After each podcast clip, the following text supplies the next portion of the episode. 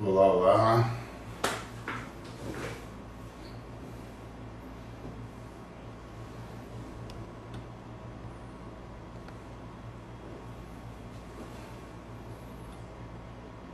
Boa noite, boa noite. Sejam todos bem-vindos.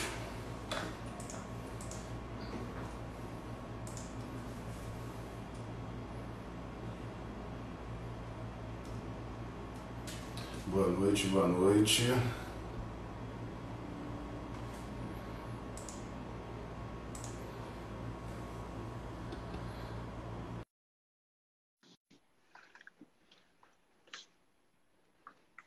Só aguardando o Pietro entrar. E aí? E aí, meu irmão, beleza? Beleza? Quanto Tranquilo. tempo? Verdade. E aí? Nessa epidemia de coronavírus, a gente não se vê há um tempão, né, cara? É, tava programado para a gente se ver agora início de maio, né? Mas É parece que não vai rolar. Não. Tá E aí? certo. E aí? Escutando bem? Tranquilo? Tô, tô bem, tô bem. O áudio tá bom pra ti também? Tá ótimo, tá ótimo. E aí, frio aí em Friburgo? Tá, cara, tá esfriando aqui. Agora já começou a esfriar um bocado já. Tipo, eu tô aqui eh, me apertando já de noite. Tá certo. Então vamos fazer as honras, né? Já tem aí quase 230 pessoas. A galera vai entrando, né? Para quem não sabe, hoje a gente vai fazer uma live sobre efeitos ortopédicos do treinamento de força, né? Falando aí um pouquinho do que o, o Pietro domina, vou tentar pegar um pouquinho do que ele tem de conhecimento para aprender mais um pouco também, né? Para quem não sabe, vou apresentar já que o Thiago aparecendo aí já querendo jogar lenha na fogueira. Não, Isso. Thiago, não vamos falar de retratação, apesar de retratação ser o assunto do momento, né, Pedro? A gente vai É. falar de coisas um pouquinho distantes disso aí. É verdade. Bem, é, então, primeiramente, obrigado aí pelo, pelo, por ter aceitado o meu convite, né? Vi que estava fazendo uma live com a galera aí, só não estava fazendo comigo. Para quem não sabe, Pietro é um grande amigo, né? Amigo pessoal. Não é um amigo de tão longa data quanto, quanto o Thiago, mas é um amigo que se encaixou no mesmo núcleo. Né? Então, para quem não sabe, é uma das coisas que, que a internet trouxe de, de bom para mim né? foi conhecer algumas pessoas, me aproximar de algumas pessoas, dentre elas o Pietro merece destaque. Então, logo que eu entrei na internet em 2014, o Pietro já estava na internet, né? E a gente se conheceu pela internet e foi saber que trabalhávamos a uma rua de distância, né, Pietro?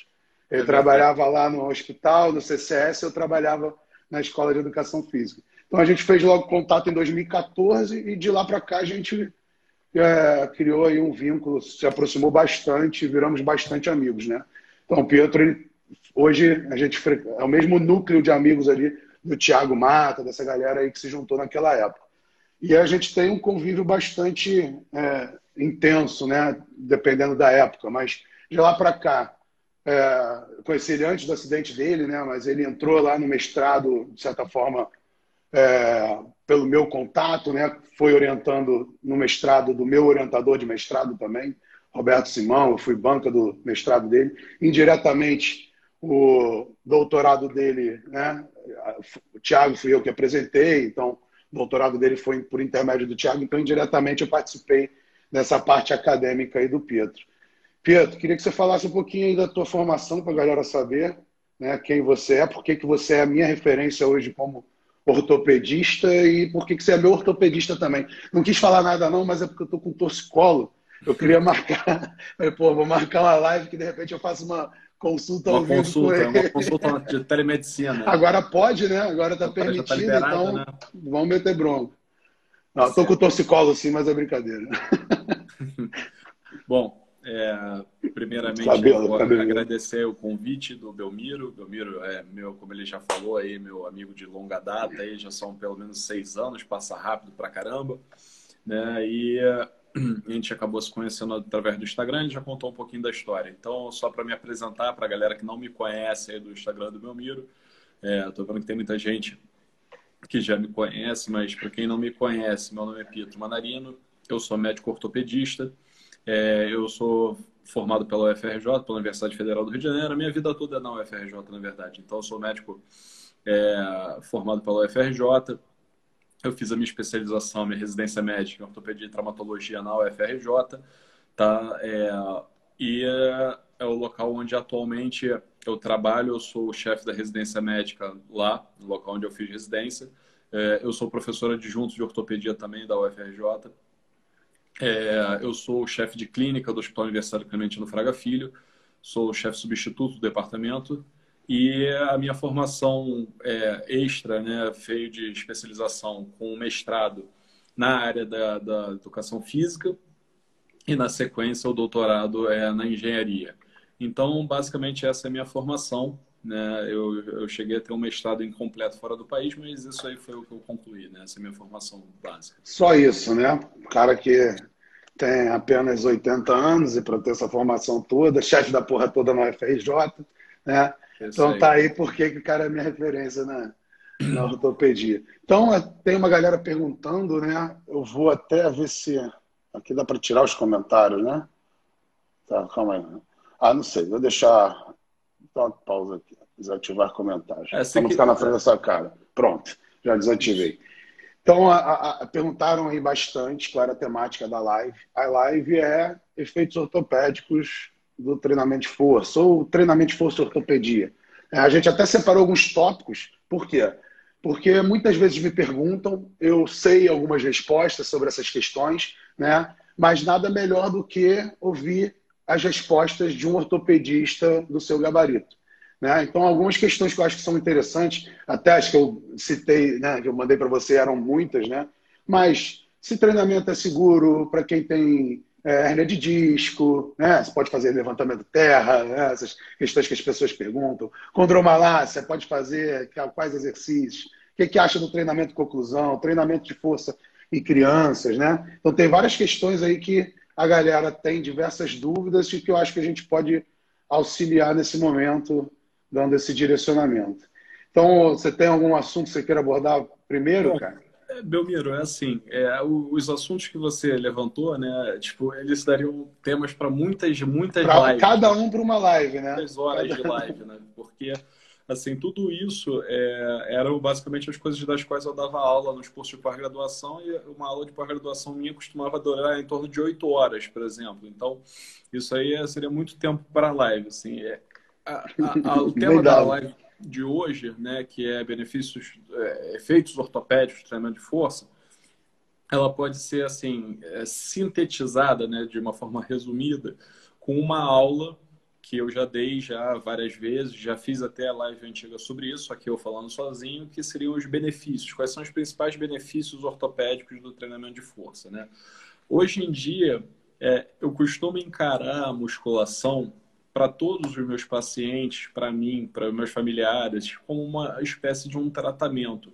A musculação, o treinamento contra-resistido, e aí, quando eu falo musculação, treinamento de força, treinamento contra resistido, abrange qualquer tipo de treinamento é, que envolva uma resistência externa a ser vencida ou usando o próprio peso corporal, no caso de não ter uma resistência externa. Os diversos protocolos que podem ser incluídos nisso, ele, ele já se mostrou para diversos segmentos, para diversos é, sistemas do corpo humano, como uma medicação, como uma terapia, né, como uma forma de terapia.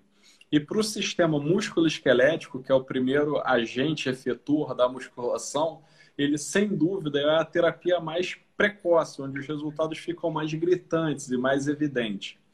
E aí, como ortopedista, né, e analisando, obviamente, as doenças ortopédicas, a gente, a gente pode dividir as doenças ortopédicas é, em alguns grandes grupos, né? As doenças de origem genética, infelizmente, são de origem genética. Não tem nada que se possa fazer em relação a elas. As doenças de origem traumática, as únicas coisas que a gente pode fazer são é, evitar né, os traumas. Mas quando a gente fala no grande grupo de doenças crônico-degenerativas ortopédicas, o treinamento de força ele tem uma importância gigantesca. E o principal motivo disso é o seguinte: o seu sistema musculoesquelético, assim como o seu corpo, ele foi desenhado para nascer, crescer, reproduzir e morrer. E morrer de verdade. Antes de você eventualmente virar óbito, antes de você morrer, o seu sistema musculoesquelético ele já começa a entrar num processo de degeneração. muito precoce. O que acontece já por volta dos 30 anos de idade, 25, 30, 35 anos de idade, no máximo você começa a ter uma regressão das suas funções musculoesqueléticas. Então, os seus discos começam a desidratar, os seus tendões começam ali por substituir e por aí vai. Então, tudo Os meus mais do que todo mundo, né? Vale é. ressaltar que os meus mais do que de todos. É, dependendo do quanto você castigou o seu sistema musculoesquelético mais do que os outros, né? Então, tudo isso começa a entrar no processo de regressão. E o seu corpo, ele, ele, é uma, ele é uma ferramenta extremamente inteligente, só que inteligente no sentido de tentar economizar energia. E sistema musculoesquelético, músculo, gasta muita energia. Manutenção de homeostase de cartilagem alina gasta muita energia. Então, a partir do momento que você, que o seu corpo entende né, que você não precisa mais daquilo ou que você precisa menos daquilo, a partir do momento que você começa a ficar 10 horas por dia sentado na frente de um computador, você fica 3 horas por dia fazendo lazer sentado na frente de uma televisão, o seu corpo entende que ele não tem mais uma necessidade de manter a homeostase daquele sistema. E aí vem um grande problema, porque ele começa a abandonar as suas funções. Então, as cartilagens começam a degenerar, os tendões começam a frecacer, os músculos começam a ficar menos potentes. Né? E aí, daqui a pouco, o tendão arrebenta, a cartilagem abre um processo degenerativo artrose, com um menisco que vai para o balde, por aí vai. Então, a musculação, né, diante do contexto de que nós não temos, infelizmente, como mudar o estilo de vida da população no sentido de que nós não temos como dizer que, olha só, agora ninguém vai mais trabalhar sentado, todo mundo vai trabalhar correndo ao ar livre, porque não é mais o que o nosso trabalho pede. A musculação, ela tende a ser uma pílula concentrada de estímulo para o sistema musculoesquelético. Então, ela age de forma muito importante. Para não cair no desuso, né? No, é, da prevenção do desuso, na manutenção do trofismo muscular, na manutenção do trofismo tendinoso, na manutenção do trofismo cartilaginoso e por aí vai. Então, é, eu, nessa aula eu separo didaticamente os benefícios ortopédicos do treinamento de força em, em principais, em cinco principais vertentes, que seriam o benefício na questão inflamatória, que inflamação é uma coisa que tem muito interesse, o ortopedista vai no ortopedista com um problema, uma topada, um entorse, um torcicolo, uma lesão tendinosa, provavelmente um dos primeiros remédios que tu vai tomar pela cara vai ser um anti-inflamatório. Uhum. Então, a questão inflamatória é, da musculação, efeito anti-inflamatório, efeito modulador inflamatório da musculação, o efeito sobre o trofismo cartilaginoso, o efeito sobre o trofismo tendinoso, o efeito sobre o metabolismo ósseo e o efeito na analgesia, né, que também é uma coisa extremamente importante. Uma doença ortopédica, doenças ortopédicas doem bastante, então uma das coisas que a gente faz né, é prescrever, além dos anti-inflamatórios, analgésicos para tratamento disso. E a musculação ela consegue entregar tudo isso que eu falei né, através de caminhos, de vias de sinalização diferentes. Então, assim, obviamente isso é um assunto muito vasto, isso é um tema bastante vasto, mas, assim, só para sintetizar, assim, para ser realmente é, não seria nem os melhores momentos do jogo, seriam só os gols do jogo, isso que eu vou falar. Se a gente for pegar da parte óssea, né, o que, que a gente tem?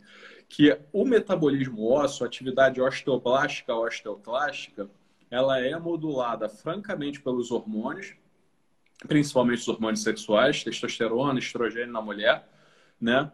E aí, obviamente, conforme o indivíduo vai envelhecendo, esses hormônios vão decaindo. Na mulher, isso acontece de forma muito abrupta na menopausa, por isso que a osteoporose pós-menopausa é muito incidente, é muito relevante, né?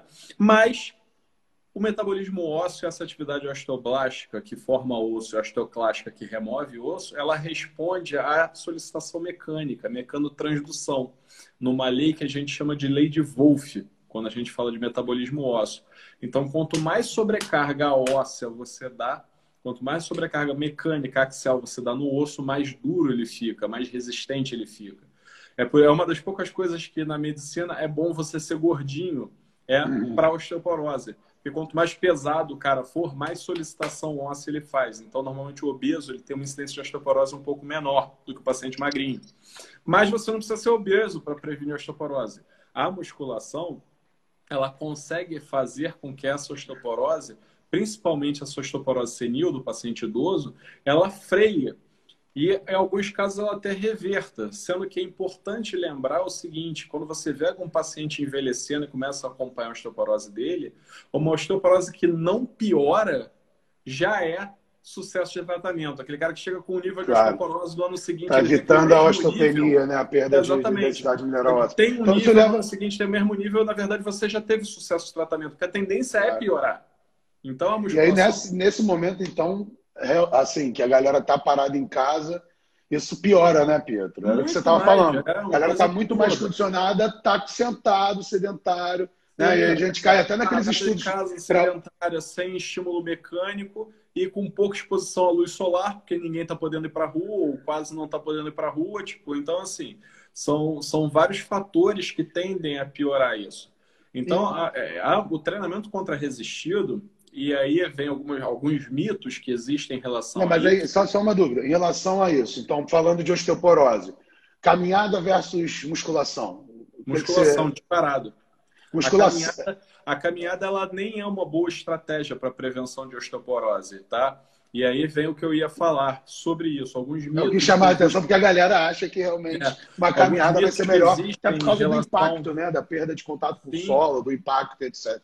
E aí, e justamente, é, existe um trabalho, né, de um protocolo, obviamente, de estudo que se chama Lift More, né, que ele fala exatamente sobre isso. A atividade que deve ser prescrita para prevenção e tratamento de osteoporose em idosos ou populações de risco é a musculação, fundamentalmente os exercícios com carga axial em todo o esqueleto, ou seja, agachamento, levantamento terra e desenvolvimento são os três principais exercícios utilizados nesses protocolos, muito mais do que cadeira extensora ou bíceps no banco Scott, porque esses exercícios eles segmentam a sobrecarga axial. E o que você quer nesses caras é justamente que a carga passe por toda a coluna, por todo o fêmur, que são os principais pontos de fragilidade. É onde aquela velhinha vai cair em casa e fazer uma fratura do colo do fêmur. É onde a idosa de 90 anos vai começar a ter uma fratura patológica da coluna e a coluna dela vai ficando toda encunhada, ela vai ficando curvadinha por causa de fratura patológica. É, a gente conhece um caso desse, né? Conhece vários, né? Tipo, alguns, é, tipo a minha avó, né? né? Tipo, então, assim, essas, essas pacientes idosas, elas não vão ficando encurvadinhas porque elas estão com postura ruim, não. Isso, é, isso são fraturas em sequências que vão encunhando a coluna dela. E esse tipo de coisa né, é, um primeiro, é um, uma primeira observação importante quando você for é, falar de treinamento de força para a prevenção da osteoporose. O exercício ele deve ser realmente um exercício tendendo a alta intensidade, obviamente, na capacidade vital do praticante, é, com exercícios que peguem todo o esqueleto axial e associado, de preferência, com exercícios de impacto. Então, a caminhada ela não é capaz de prevenir per se a progressão de uma osteoporose. Agora, a corrida, o trote, ele já tem um efeito melhor, mais benéfico, por exemplo, sobre os membros inferiores e coluna do que a caminhada. E aí vem os exercícios que normalmente se associam, que é treinamento de salto, né? Tipo, obviamente para o idoso não vai ser um salto de altíssima altura, mas um salto de pequena amplitude. Para ele, o que você quer é o impacto. Esse impacto associado à sobrecarga mecânica, ela é muito benéfica, tipo, ela é muito benéfica para o osso. Então, é, é, como benefício ortopédico para o osso, cara, a musculação é imbatível, assim, insuperável. E aí, por exemplo, uma das coisas que é, é clássica, né? Tipo, ah, eu fui no médico, tenho osteoporose, e o meu médico falou que eu só posso fazer hidroginástica. Cara, foi a pior um tiro coisa pé, né? possível. Né? Porque você, além de a tudo, você descarregou a sobrecarga mecânica da força-peso do indivíduo dentro da água. Não que a hidroginástica seja ruim, não que a natação não seja ruim. Mas para osteoporose não vai ser. Mas para esse tipo de patologia, para esse tipo de prevenção, o que você quer é realmente a sobrecarga mecânica do osso. Isso é fundamental, isso é um ponto importante. Agora, sendo meio que advogado do diabo, né? Que já puxa até para uma outra questão que eu tinha levantado, linkando com a osteoporose. É, a musculação para osteoporose a gente tem visto principalmente nos últimos anos, mas já é algo bem consolidado na literatura, né? A musculação seria a melhor opção. Você falou de carga axial, de levantamento de terra, de agachamento. Agora, normalmente quem tem uma, um, um quadro né, de osteoporose, ele tem hernia de disco, ele tem outros problemas ortopédicos de joelho, né? Eu queria que você falasse, por exemplo, cara tem lá né, um quadro de osteopenia e etc. O médico recomenda o treinamento de força. E aí tem aqueles médicos que falam, pô, tem hernia de disco, você não pode agachar, você não pode fazer levantamento terra. Tá maluco? Levantamento terra para quem tem hernia de disco. E aí, o que, que você me diz sobre isso? É, a gente assim, a gente pode segmentar, né, as coisas, obviamente, porque os problemas eles são, eles podem vir em vários locais, né, desde a artrose de joelho até a hernia de disco. Mas já que você pegou especificamente a hernia de disco, né, a resposta que que eu dou isso é o seguinte: a gente sabe que a hernia de disco, tá? O grande problema da hernia de disco como doença não é a hernia de disco em si, mas é o fato da instabilidade mecânica do segmento entre uma vértebra e outra, aonde fica o disco, ter levado à degeneração discal. Essa degeneração discal, obviamente, hernia o disco, cria um processo inflamatório, e aí vem o grande outro problema que é Normalmente, muito perto do disco, existem importantes estruturas nervosas, tanto as raízes como a medula, dependendo de onde você estiver, a herniando o disco. Então, antes de ter o problema do hernia de disco, e isso eu mostro nas aulas, tá? antes de você ter a hernia de disco, você tinha uma instabilidade mecânica naquele segmento. Tá? Bom, e aí, o que isso tem a ver com a musculação? A forma de você tratar a hernia de disco, a melhor forma de você tratar a hernia de disco é estabilizar o segmento. Tanto é que a gente sabe hoje em dia que não adianta você pegar um paciente que tem hernia de disco e você ir lá simplesmente e tirar a hérnia do cara daquele local sem estabilizar aquele segmento. Por isso, muitas vezes, os pacientes com hernia de disco recebem cirurgias onde se faz uma fusão entre dois ossos, que é o que a gente chama de artrodésia, uma fusão de dois ossos porque você dá estabilidade mecânica ali. Só que existem outras formas de você estabilizar aquele segmento também, como por exemplo, você fazer aquele cara ficar mais competente muscularmente, ou seja, você fazer ele emagrecer e ficar mais forte. Quanto mais forte ele for, em termos de musculatura abdominal, paravertebral, e quanto mais magro ele for, mais estável vai ser o segmento. Então, assim, em aulas que eu dou, né, e provavelmente se a gente tiver aqui, a gente tem 500 pessoas assistindo agora. Provavelmente, se a gente tem 500 pessoas assistindo agora, é, é provável que tenha um número consistente de praticantes de musculação, e dentre esses é bem possível que existam alguns com hernia de disco. Eu arriscaria até um número bem razoável. Eu posso garantir para você que dessa galera que tem hernia de disco aí, que faz musculação, eles podem dizer para você de carteirinha o seguinte: cara, eu tenho a minha hernia de disco, ela tá lá quietinha. Se eu paro de malhar, se eu fico um tempo parado, ela começa a doer pra caralho. Tipo, mas quando eu volto a malhar, quando eu dou uma emagrecida, tipo, a minha hernia para de doer. Porque, na verdade, o grande problema da hernia de disco, obviamente eu não estou falando do caso onde a hernia ela hernia completamente, faz uma compressão nervosa gravíssima que precisa ser retirada de urgência, porque esses são os casos de exceção, existem critérios de urgência para isso. Mas na grande maioria dos casos, né, o, o tratamento ele invariavelmente vai passar por estabilização ali. Hoje, o, o melhor, o tratamento padrão ouro que a gente tem tá, para tratamento de hernia de disco nas meta-análises que a gente tem, ele não difere o tratamento padrão ouro, em termos de tratamento para hernia de disco cirúrgica, ele não difere em resultados do tratamento conservador. Por quê? Você está falando, eu estou falando que é o padrão ouro, então, porra, por que, que ele não difere do tratamento conservador, que ou seja, não cirúrgico? Porque o que costuma se, se dizer, a gente tem um chavão quando a gente fala sobre hernia de disco, é que o grande problema da hernia de disco é o paciente com hernia de disco. Esse é o problema. Você pega um paciente que tem uma hernia de disco, opera ele, faz a cirurgia padrão ouro, artrodeza o segmento, funde ali o segmento. Aí ele continua sedentário e obeso. Sabe o que vai acontecer com esse cara? Toda vez que você funde uma articulação, você sobrecarrega a articulação de cima e a articulação de baixo. Aí você resolveu o problema da hernia de disco dele, daquele segmento, e daqui a um tempo Mas ele abriu uma hernia de disco no nível acima em outro. Então não resolveu, na verdade. Você só jogou o problema um pouco mais para frente. Tudo bem, você tratou, você tirou o problema do cara, você tirou a causa da dor que ele tinha, o que é importante. É até importante para ele poder mudar de vida, até para ele poder fazer exercício, emagrecer se a coisa estava muito crítica.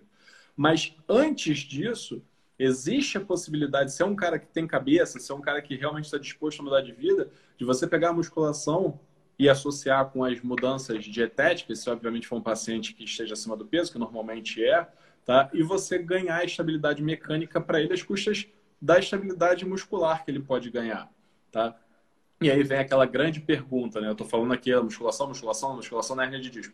Vem a grande pergunta, pô, mas eu tenho uma hernia de disco, eu não posso piorar a minha hernia de disco fazendo musculação? A literatura, mais uma vez, não é o que ela aponta. A sobrecarga de forma. O, o grande problema. Se fizer os exercícios, aqueles exercícios que geram essa sobrecarga, é, se ele está sobre... fortalecido, pode prejudicar, né? Se fizer Sim. má é, musculação, é, né? Mas, mas errado. A grande questão, tá? Tanto para hernia de disco quanto para artrose, não é a sobrecarga especificamente, mas é a sobrecarga mal feita, feita de forma excessiva. Então, aquele cara que ele é obeso e e ele carrega peso no trabalho, por exemplo, e levanta aquele peso milhares de vezes por dia, ele está fazendo uma sobrecarga muito excessiva. Ele não tem postura para sentar, não tem postura para se levantar. A importância da ergonomia também, né? A ergonomia, ergonomia no trabalho. A musculatura de um paciente obeso, ela trabalha como uma musculatura sempre fadigada. Então, ela responde tardiamente. Na eletroneuromiografia, ela entra sempre atrasada nas respostas de defesa. E isso é péssimo para o cara.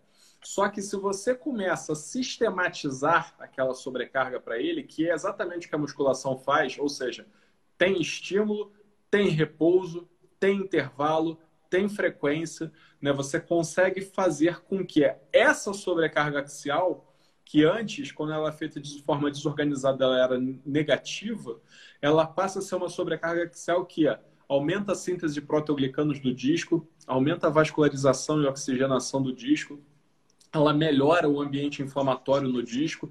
Então, são respostas mecânicas que a musculação entrega e melhoram a fisiologia do disco. Então, você não vai pegar um cara que tem hernia de disco e fazer o disco dele voltar a ser normal. Mas você consegue pegar um paciente que tem um disco protuso, um disco herniado, e tirar ele do quadro inflamatório. Tirar ele do quadro inflamatório e, mais do que tudo, ganhar estabilidade mecânica para esse cara. O tripé, que a gente chama de estabilização da coluna, o tripé de estabilização intersomática, ele vem a partir de estabilizadores estáticos, que são os discos, ligamentos e por aí vai, os estabilizadores dinâmicos, musculatura e controle neuromotor. A musculação ela melhora o controle neuromotor e ela ganha estabilização dinâmica. Agora, se é um paciente obeso sedentário, o que esse cara vai ter é que ele vai jogar toda a estabilização da coluna dele em cima de quem? Dos estabilizadores estáticos. Vai ser tudo em cima dos discos, tudo em cima dos ligamentos. Aí vai tudo embora. Esse é o problema. Então a musculação, ela não só ela pode, como ela deve ser feita, ser feita de forma orientada para o indivíduo que tem hernia de disco. E os exercícios, a questão dos exercícios. Não existe contraindicação, né? Assim. Exatamente. A questão dos exercícios especificamente, ela vai depender do aluno, do praticante. A clínica, né? Existe um grupo de pesquisa, cujo pesquisador sênior se chama Berglund, que ele gosta de estudar o levantamento terra para tratamento de hernia de disco e lombalgia, especificamente o terra. E aí ele mostra já que, obviamente, você não vai conseguir aplicar o levantamento terra em todo mundo que tem hernia de disco, mas que a partir do momento que você consegue diminuir a dor do indivíduo a um certo limiar, que é uma dor de leve até moderada. E que esse cara já tem endurance muscular de extensores de tronco, esse cara já tem treinamento, conhecimento da mecânica do exercício, que é um excelente exercício para ser utilizado, inclusive. Então, assim, é, é, tem muito mais preconceito em cima dessa história do que efetivamente é, conhecimento técnico aí, é, que poderia fazer a diferença para esse tipo de indivíduo. É, tem vários, vários preconceitos em relação a essas questões, né, Pedro? E até uma coisa construída ao longo do tempo, né? Então, por exemplo, é, lá acho que no meio do, do, do século XVIII que, que, se criou esse preconceito de que a musculação poderia ser prejudicial, né? O cara perderia mobilidade, agilidade, etc. Isso foi é, ser combatido uma primeira vez por um ortopedista no final da Segunda Guerra Mundial, por Delorme, né? Que era um é. cirurgião ortopedista. Então, acho é. que é, é, é, muito tempo de preconceito, né? E, assim, poucas pessoas, inclusive até hoje, a gente encontra alguns médicos que têm esses preconceitos, né? Em relação à musculação, que às vezes querem de tal direcionamento e contraindicando alguns desses exercícios. A gente sabe, né? Até contato com a galera que estuda mais, que se aprofunda mais na questão, que a clínica vai ser soberana nesses casos, né? Sim. Você vai ali testar e ver o que dá certo, o que dá para fazer, o que não dá. É, mas é. existe ainda um preconceito muito grande, e são inúmeros os preconceitos, né? Assim, às vezes no achismo, no olho, né? como a questão da criança, do comprometimento do crescimento, né? desse preconceito que se teve durante muito tempo da criança fazer musculação, ou até coisas bobas, né? Ah, tenho condromalácia, posso fazer cadeira extensora, né? não posso agachar se eu tenho condromalácia. Ou, Sim. pô, é, compressão patelofemoral na flexão nórdica, é, é lesivo. Pô, treinamento conclusão, pô, vai gerar trombose, não pode aplicar na reabilitação. Então, tem várias coisas que estão caindo por terra, né, Pedro?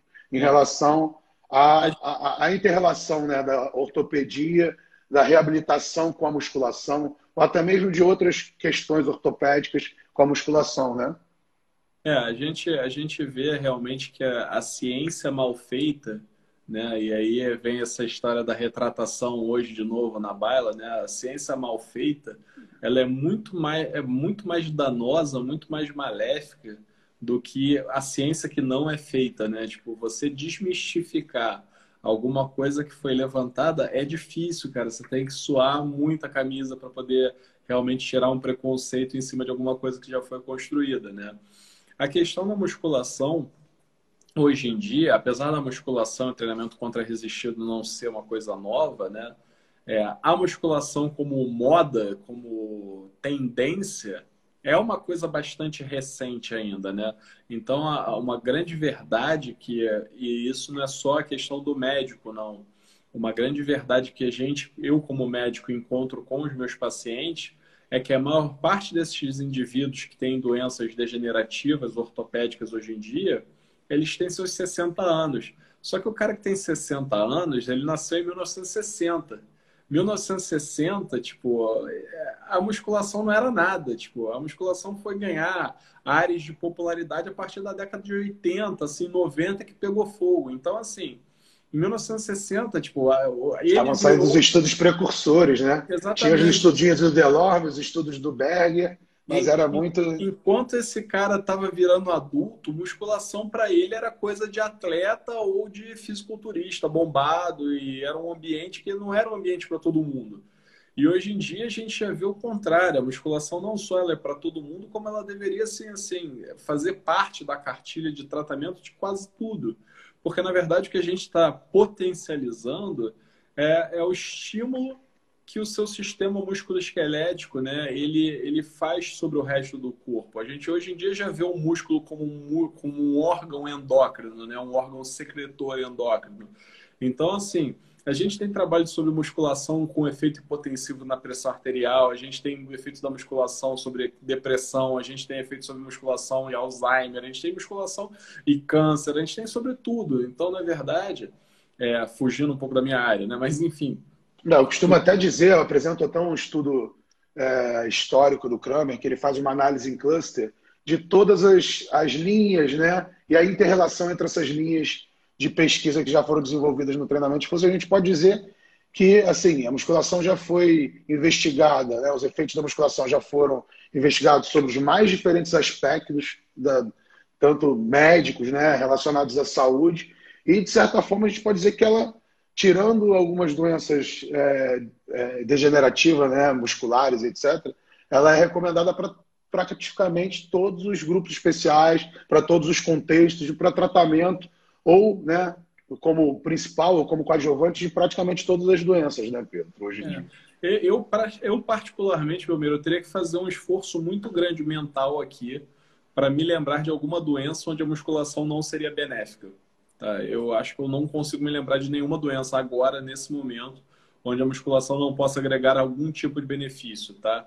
Até para pessoas que têm, por exemplo, alguma limitação muito grave. Tipo, algum... Esclerose lateral miotrófica, por exemplo, seria uma que não teria é, aplicação. Mas mesmo, mesmo para esclerose lateral miotrófica, obviamente, enquanto o paciente tiver capacidade funcional para musculação, tipo, Ela os benefícios Sim, ela vai ser benéfica, com certeza. Tipo, então é a mesma coisa. Ah, não, e musculação para o cara que ele é paraplégico. Porra, ela é benéfica. A Essa a gente já estudou, né, bastante. Inclusive, coisa, eu tenho uma revisão de literatura sobre a assunto. Exatamente. Pega qualquer é. tipo de doença. Ah, não, mas o paciente ele tem uma artrose. É o, é o, exemplo clássico, né? Que é o cara, quando quer realmente bater contra, ele vai pegar, não. Mas eu tenho um paciente que tem uma artrose gravíssima de joelho. Eu tenho uma artrose gravíssima de quadril. E esse é um paciente que, sei lá, ele não pode operar, não pode, sei lá, seja lá, inventa um caso bem absurdo, né? Tipo, para dizer que é não, esse caso o cara não pode fazer musculação. Tá bom, ele não tem, ele tem uma artrose gravíssima de joelho, ele não pode mexer, nem mexer aquela perna, faz musculação para outra perna. Faz musculação é para lateral, né? A gente sabe, exatamente, a gente sabe que a analgesia a nível de sistema nervoso central vai melhorar a dor no joelho dele, mesmo ele fazendo, tem trabalho disso idosas fazendo supino, idosas com artrose de joelho fazendo supino, melhorando a dor no joelho. Então, assim, é, os efeitos são sistêmicos, os efeitos não são meramente locais. Né? Então, é, é, é muito difícil, tem que me esforçar muito para pensar numa doença onde a musculação não possa ajudar, pelo menos um pouco ou muito, né? dependendo do, do, do uhum. contexto. É. Esse estudo do Kramer é muito interessante, não sei se você já viu, mas é um estudo histórico mostrando assim faz uma análise em cluster, um gráfico bem bonito mesmo. E ele mostra, né, o, como é que, é, é, assim, é, pelo tamanho da, das esferas, você sabe o quanto aquele estado da arte foi extrapolado, né? Sim. E realmente, assim, o que foi mais estudado foi força, né? Uhum. Em resposta ao treinamento. De 1940 até 1970 só se analisava força. É, Mas força né? e desempenho já se relacionava tanto a desempenho atlético quanto reabilitação. Então, desde 40, para quem não sabe, né, Delorme, que é o cara que formulou os estudos precursores do treinamento de força, ele era um ortopedista, ele era um capitão do exército americano que estudava musculação com fins militares, né, tanto para reabilitação quanto condicionamento. Né? Então, dali já começa a se ver as aplicações ortopédicas da musculação. Essa resto de desfechos, né, análises bioquímicas, análises de outros tipos de marcadores, isso só começa lá depois da década de 60, 70, né? Então, realmente é algo bem novo. Mas é algo assim que tem demonstrado cada vez mais ser essencial para a promoção da saúde, tanto estrutural né, quanto como um todo, né? não só a parte ortopédica, como o restante. Sim. Então, é, uma, uma coisa que eu queria te perguntar aqui, até para você dar o seu ponto de vista, o ponto de vista de ortopedista, seria falado que, de certa forma, não é uma novidade, né? O treinamento de conclusão ele surge lá na década de 70, mas tem sido visto com mais frequência nas redes sociais. Alguns vêm com extrema né, cautela, ficam com receio absurdo. Realmente, em termos de efeitos vasculares, a gente ainda precisa saber mais, né? Mas eu queria saber do teu ponto de vista sobre treinamento conclusão na reabilitação, né? Reabilitação, na prevenção da, da, da sarcopenia, né, num, num pós-operatório, né, é. para minimizar? O, o, o, treinamento conclusão, né, eu, eu, eu, confesso que assim, algumas novidades, quando elas ficam muito, muito ripadas, assim, é, elas me causam uma certa, um certo pé atrás. Tá? E o treinamento conclusão foi um deles que começou a pessoa, pô, treinamento conclusão, conclusão, conclusão, tudo é oclusão, oclusão, os efeitos hipertróficos da oclusão e revista que, porra, só aceita artigo de oclusão. Falei, caramba, cara, será que essa, essa, essa arupembinha nova vai ter mais de três dias de torre? Será que isso aí realmente é a parada ou não? E aí, é, uma das coisas que me chamou a atenção, negativamente, obviamente, foram as pessoas começarem a extrapolar o uso da oclusão para qualquer tipo de paciente, para qualquer tipo de situação, né? que é como se fosse um potencializador de efeitos metabólicos por, pelo fato do ambiente químico da oclusão vascular. Né? E aí, é, eu acho que a oclusão, de certa forma, perdeu, mas não é o que você está me perguntando, ela perdeu um pouco do enfoque que talvez seja o melhor enfoque, que é justamente na reabilitação dos pacientes ortopédicos esses pacientes onde você sabe que eles toleram muito mal a sobrecarga mecânica bruta, né? Mas que os estímulos tróficos, os estímulos metabólicos que a oclusão vascular permite, mesmo com uma sobrecarga mecânica pequena, são extremamente válidos. Então, a gente tem alguns trabalhos sobre oclusão tanto para reabilitação de cirurgia de LCA, como para artrose, para prevenção de sarcopenia, enfim, seja lá para o que for. Eu, na minha opinião, eu acho que a, oclusão para a reabilitação ela ainda tem que percorrer um grande caminho. Por que um grande caminho? Eu ainda acho os protocolos de oclusão muito heterogêneos, muito heterogêneos. Tipo, cada um usa um protocolo totalmente diferente, seja em pressão utilizada, tempo de isquemia, se a isquemia intermitente, se a isquemia contínua, se a isquemia pré-condicionamento, tipo assim, são protocolos muito diversos para a gente assim não estar tá comparando maçãs com laranjas, assim, em termos de pesquisa. Né? Então, assim, essa é uma questão que eu ainda tenho.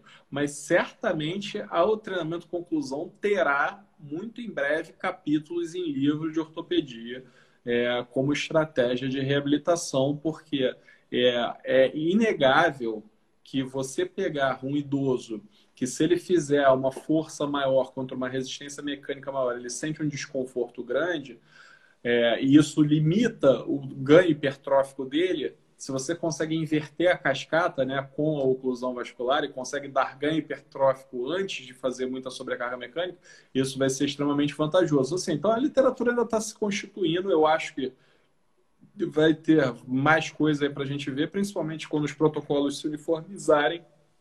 Né? E eu, particularmente, em relação à sua pergunta sobre receios com oclusão, eu não tenho nenhum, assim, não tenho menor, menor tipo de receio em relação a esquemiar um membro durante segundos ou poucos minutos, né, para poder fazer aí uma, um tipo de cenário hipóxico metabólico, né, obviamente, se o paciente não tem nenhum fator contraindicativo prévio, né?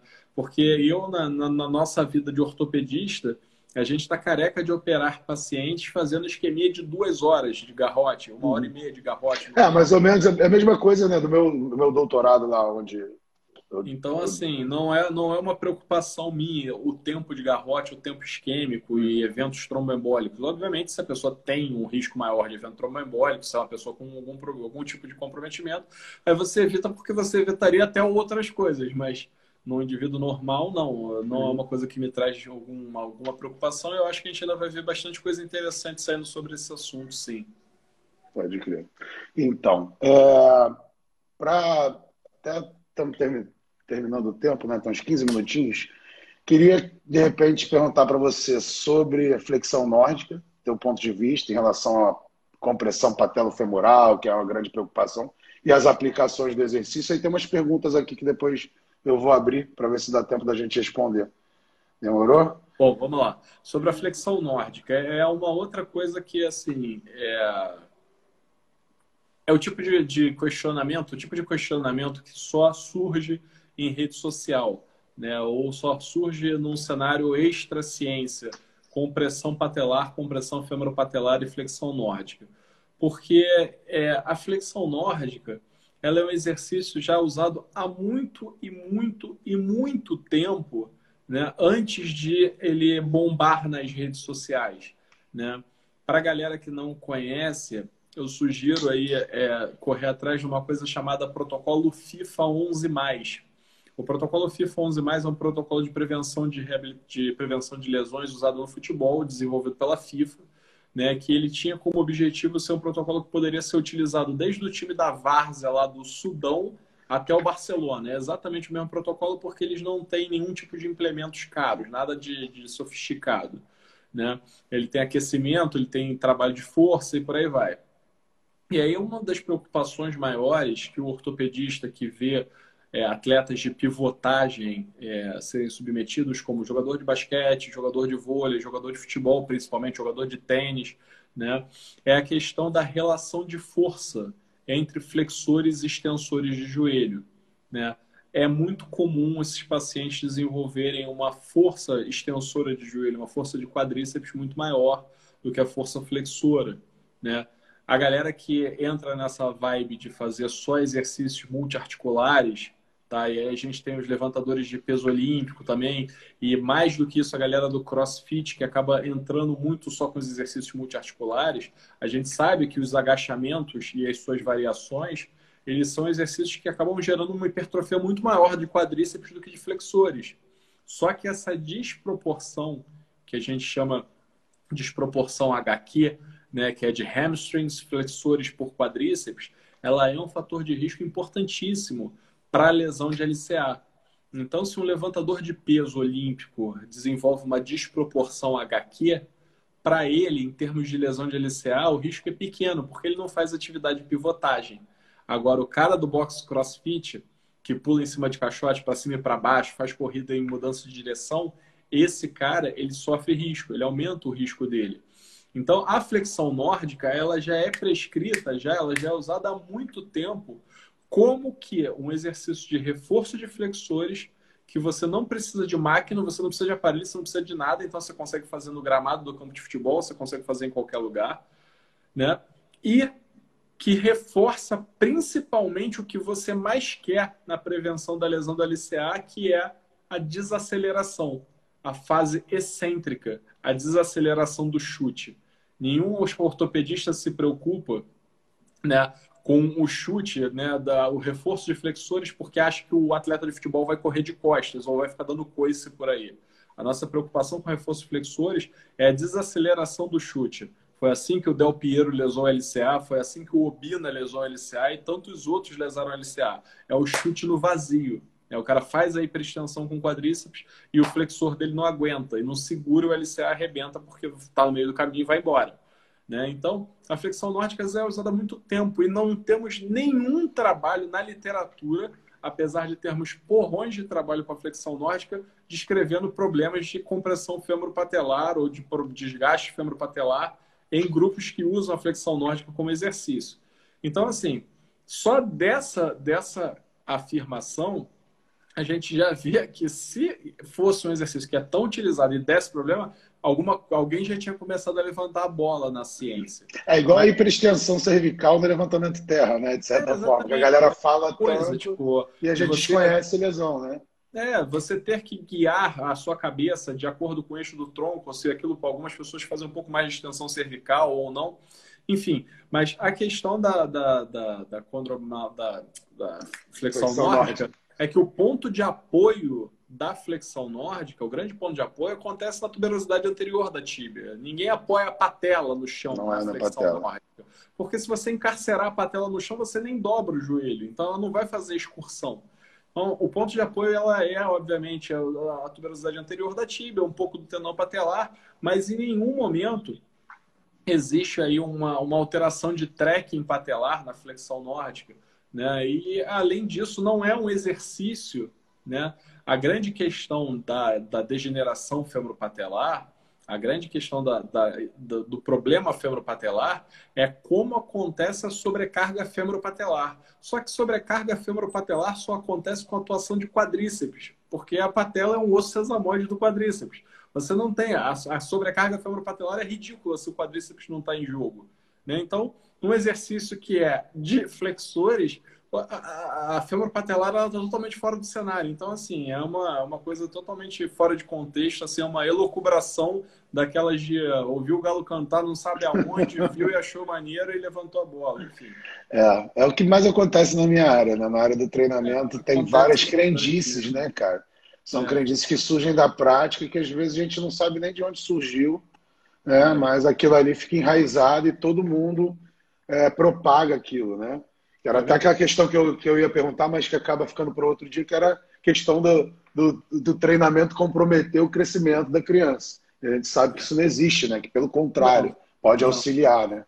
Não, não existe, assim, e normalmente garante um crescimento mais saudável, né? Tipo, é, todos os, todas as sociedades que falam sobre, sobre é, treinamento de força em criança mostram que a treinamento de força em criança ela é uma medida que diminui o risco de lesões osteoarticulares, seja por lesão de LCA, porque a criança, ela normalmente ela joga bola. É um dos esportes que a criança mais faz é jogar bola, lutar judô, tipo, que são esportes altamente lesadores de LCA e que a criança que faz musculação tem uma incidência menor de lesão desse tipo de, desse tipo de atividade. Né? Além de, obviamente, ser bom para a cabeça, serve como atividade é. anti-bullying e por aí vai, enfim. E a galera esquece que a criança nasce fazendo força, né, cara? Acho que o primeiro desenvolvimento motor da criança, né, de meses para um ano, é justamente treinar força. E força máxima, né? Porque quando é. ela fica em pé, existe, ela aguenta nem o próprio Existe peso, uma coisa, existe uma coisa, quando eu estava fazendo mestrado, lá no, lá na, no Reino Unido, né, em Cardiff. Eu fui parar no Reino Unido porque lá eu já gostava de engenharia antes. Acabou que meu doutorado virou engenharia, que eu nem sabia que eu ia caminhar de novo por isso, né? Mas o meu primeiro mestrado foi em engenharia ortopédica, não foi engenharia biomédica. E Cardiff, no Reino Unido, Cardiff é a capital do, do país de Gales, né? Ela é a única faculdade do mundo né, que tem, como é que se diz, um mestrado em engenharia ortopédica. E aí eu fui para lá fazer um mestrado. Uma das coisas, uma das disciplinas né, do, do mestrado lá em Cardiff era sobre mecânica articular. E aí um dos cálculos que a gente tinha que fazer lá de trabalho era apresentar o que se chamava de força de reação articular. Tá? A força de reação articular ela nada mais é do que a força que uma superfície articular vai fazer contra a outra ao longo de qualquer tipo de movimento, de qualquer tipo de solicitação. Então, toda vez que você fala que uma criança não pode botar um peso nas costas, agachar e levantar, por exemplo, se abaixar e se levantar com esse peso nas costas, você está desconsiderando completamente que em outras atividades sem peso do dia a dia, ela está fazendo força de reação articular o tempo inteiro. Ela está fazendo esse tipo de sobrecarga axial o tempo todo. É a mesma coisa, é a mesma história do paciente com hernia de disco. Na hora que você vira e fala para um paciente com hernia de disco que ele não pode botar um peso nas costas, tá, para fazer uma isometria, seja lá de, de paravertebral durante um levantamento terra, tá? Você está desconsiderando totalmente que esse cara acorda de manhã e levanta e, e, essa mecânica de estender e fletir o tronco, ela já faz uma força de reação articular, às vezes, muito maior do que a simples é, su, é, sustentação isométrica do peso. Né? Obviamente, o cálculo ele é um cálculo que não é trivial, é um cálculo complexo, mas assim, são coisas que mostram assim que para levantar uma, um mito desse é muito fácil para você tirar o mito desse da cabeça das pessoas é muito difícil. Só que, assim, esse tipo de mito ele só surge na base do achismo mesmo, né? Tipo, para criança, é, a musculação ela jamais foi um, um afetador do crescimento e, pelo contrário, a gente sabe que uma criança que quebra uma perna, que torce um tornozelo, que lesa um LCA, que faz um tipo de pode inclusive ter um prejuízo de crescimento naquela articulação, naquele membro, por causa da lesão que ela teve, poderia ter sido prevenida se ela tivesse reforçado aí, se ela tivesse feito o trabalho de musculação desde novinha, enfim, por aí vai. Excelente. Então, a gente tem aqui mais alguns minutos, tem algumas perguntas aqui. Né? É, já falou, perguntaram da flexão nórdica, perguntaram musculação pós-cirurgia de hérnia, você falou, né, de certa forma. Médica essencial, criptação numeral, atividade osteológica. Se quiser, abre os comentários ah. aí, se aparece alguma coisa. Respondendo tá. a galera, quem perguntou sobre cirurgia pós, musculação pós-cirurgia de hérnia, é importante você saber qual o tipo de cirurgia para hérnia que foi feita, né? Se foi a cirurgia, por exemplo, que eu comentei, onde é uma cirurgia com artrodese, ou seja, foi feita uma técnica de fusão entre dois ossos, né? É importante que a artrodese já tenha se consolidado, ou seja, que já tenha sido feita a fusão. A fusão já consolidou, porque senão você vai estar fazendo força em cima de uma articulação que está bloqueada, mas não está colada ainda, pode fazer besteira. Né? Então o ortopedista tem que liberar isso, esse pós-operatório. Enfim. Aí, ó, pergunta boa ali, ó. Cis squat o que, que, você acha do CIS? Joelho? Cara, é, um, é, uma variação de agachamento como outra qualquer. Tipo, não é uma variação que vai trazer nenhum tipo de comprometimento. Ela é uma variação. É, que isola eu, eu mais o quadríceps. Não gosto, eu, particularmente, não gosto do exercício, tá? Mas, do ponto de vista ortopédico, cara, eu não vejo nenhum problema em relação a ela, essa variação, tipo, só porque o joelho vai estar tá mais proeminente, tipo, vai estar tá mais à frente, isso aí não tem a menor tipo de desdobramento mecânico sobre isso, enfim, tipo... É. É, eu um trabalho... Conceito... Às vezes era um conceito que a gente a... tinha antigo, né? Tipo, era um conceito que se falava antigamente que o joelho não poderia passar da ponta dos pés no agachamento. Isso é um absurdo tão grande, assim, tipo, tão grande, que é, desconsidera totalmente o fato de que pessoas têm tíbias de tamanho diferentes em relação a outras, tipo, que, que é como é que como é que é a mecânica do membro inferior do indivíduo. Pessoas têm mobilidade de tornozelo. Tem gente que não consegue agachar sem passar o joelho da frente do, do da ponta dos pés simplesmente por uma conformação óssea, enfim. É. Bem, aqui mesmas perguntas, né, sobre flexão nórdica. Acho que a gente pode ir encerrando, né, já que está tarde e está é, com aquela tem... cara já de mais, mais quatro de, minutos aí. De cansado aí com os é, filhos, né, que não devem estar tá dando pouco trabalho. O dia inteiro, né, tipo, enfim. Bom, Belmiro, então vou fechar aqui, tá? Tipo, vou mais uma vez agradecer aí. É, gostei muito da live, achei que foi muito Também bacana. gostei, tipo, cara. Muito obrigado, é, Foi realmente é, é, diferenciado. Você é um cara diferenciado, tipo, é um prazer é enorme estar participando. Se tiver aí outras dúvidas, se tiver alguma outras situações é, que você queira continuar, porque a gente tem certamente outras coisas para falar. Não, vamos, é só vamos, sabe que é Vamos depois marcar é. algumas mais pontuais sobre assuntos é, específicos. Eu tô, né? sempre à disposição aí do que você precisar. Beleza? Então, o livro estou terminando, já cheguei na página 70, então faltam só 40 páginas para acabar a revisão. Tá? Para a galera que está assistindo aí, se preparem que vai ser um livro sensacional, é só sobre métodos de treinamento de força.